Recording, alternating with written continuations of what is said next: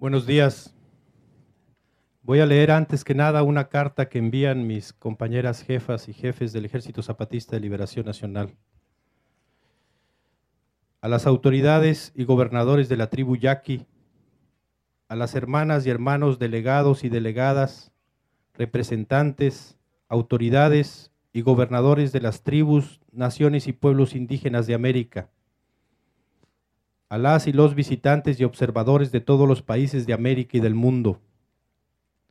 Nosotras, nosotros, las comandantas y comandantes que representamos nuestro Ejército Zapatista de Liberación Nacional y de nuestros pueblos indígenas, Sotzil, Celtal, Tojolabal, Chol, Soque y Mame del sureste mexicano. Una delegación nombrada por nuestros pueblos Veníamos con todo el entusiasmo para participar al encuentro de los pueblos indios de América, que por primera vez en la historia de nuestro continente estamos celebrando en el pueblo de Bicam, de la tribu Yaqui, estado de Sonora, México. Como ustedes saben y el mundo sabe, nosotros, los pobres trabajadores del campo y de la ciudad, pero sobre todo nosotros, los dueños originarios de estas tierras del continente, somos los excluidos de todo. El supuesto gobierno actualmente está demostrando que está decidido a impedir a toda costa la organización y el ejercicio de los derechos de los pueblos indios en la autonomía y en su libre determinación, y usa todas sus fuerzas políticas, económicas, ideológicas y militares para golpearnos.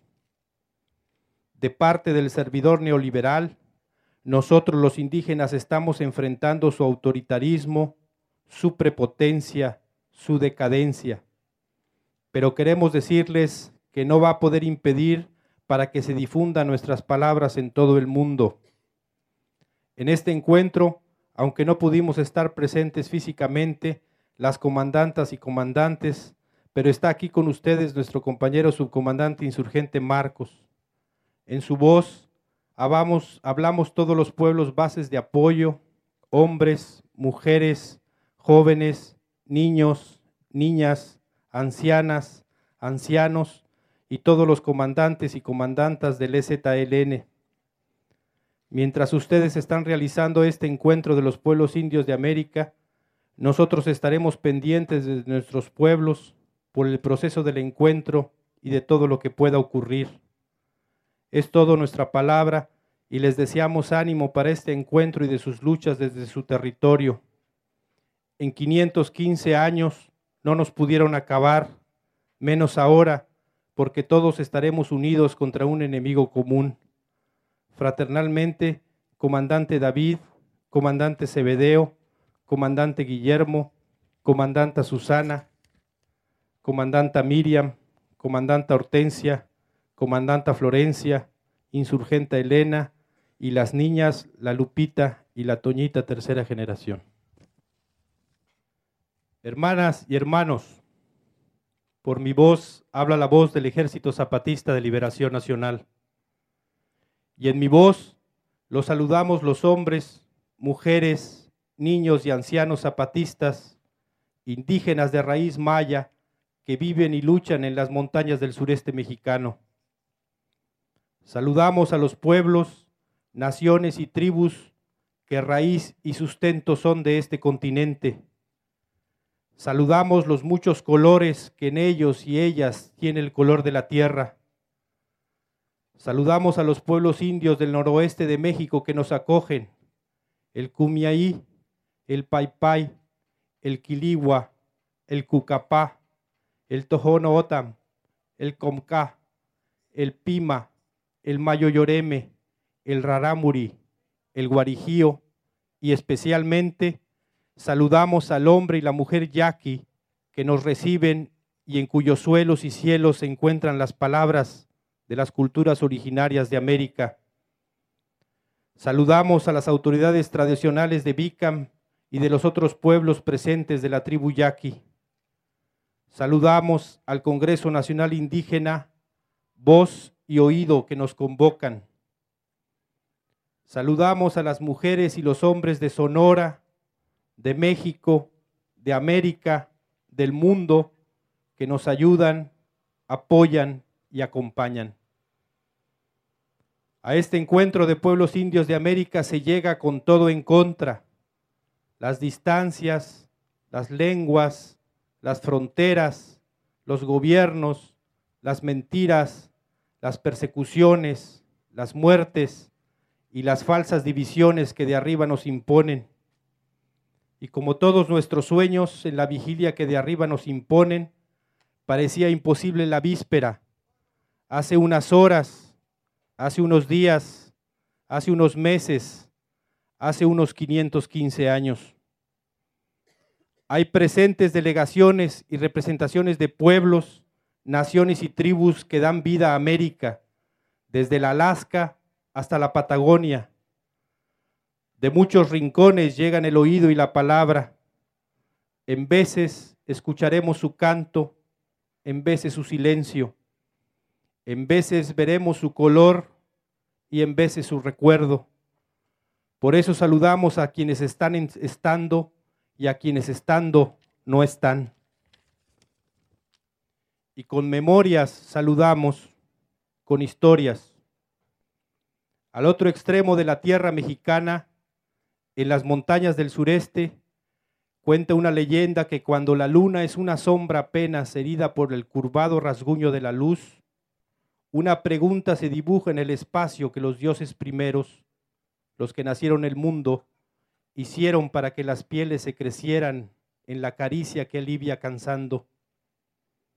Y cuenta la leyenda que la pregunta se repite en el nocturno techo de los pueblos indios de todo el continente cuando la luna es nueva en nuestros cielos.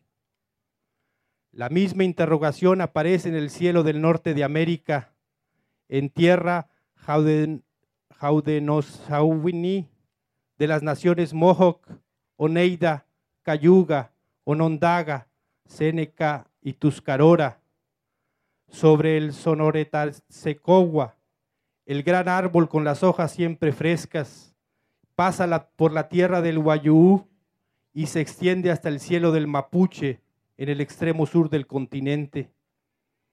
Cada luna nueva, una pregunta antigua. ¿Habrá vida para la tierra, la madre más primera? Y cuentan nuestros más mayores, los guardianes de la memoria, que la respuesta no fue creada cuando los dioses más primeros nacieron el mundo. Cuentan que fue dejada por ellos y ellas, los creadores, como pieza fundamental del rompecabezas del mundo. Cuentan que en el techo de la tierra la dejaron, que de modo le hicieron para que cada tanto apareciera, para que no se perdiera la memoria pero vino después el dinero mandón a la muerte mandar en estas tierras. Trajo destrucción y la nombró modernidad. Trajo robo y despojo y los nombró civilización. Trajo imposición y la nombró democracia. Trajo desmemoria y la nombró moda. Porque cuentan nuestros sabadores la pregunta ni siquiera se alcanza a distinguir en las bóvedas del dinero en Wall Street, en las torres de cristal de las grandes corporaciones, en los búnkers de los malos gobiernos que duelen a lo largo del continente. Y cuentan que por eso solo los pueblos originarios pueden leer en el cielo esa y otras preguntas que dejó el inicio del mundo, el andar primero de la tierra. Desde entonces, cuentan nuestros más antiguos, muchas respuestas ensayan, cantos se hacen, danza, lengua, color en tele y piel, palabra, historia, cultura, memoria. El de arriba, el mandón, el dinero, tiene una sola respuesta, sólida como su cuenta bancaria, abundante como su codicia, creciente como su ambición. No, responde el dinero, no habrá vida para la tierra, habrá negocio, argumenta, para no decir habrá muerte. En cambio, en nuestros pueblos, naciones y tribus originarias, la respuesta está rota, partida en muchas piezas, desperdigada en los calendarios y las geografías, perdida entre las fronteras que la muerte erige y gobierna. Hace 515 años, el dominador nos descubrió enfrentados algunas veces, divididos otras, fragmentados siempre. Conquistó entonces la sangre rota que unida estaba por la tierra. 515 años en que nuestros pueblos, naciones y tribus han buscado resistir, sobrevivir, luchar. Estas historias de dolor y de rebelde dignidad se escucharán ahora. Oído y palabra nos haremos para conocer lo que somos y en dónde estamos. Nombrado será el dolor de nuestra sangre y nombrado será el responsable, el dinero. Nombrada será la experiencia y la sabiduría, y nombrados serán nuestros pueblos. Nombradas serán nuestras demandas, la justicia que queremos, la democracia que necesitamos, la libertad que merecemos.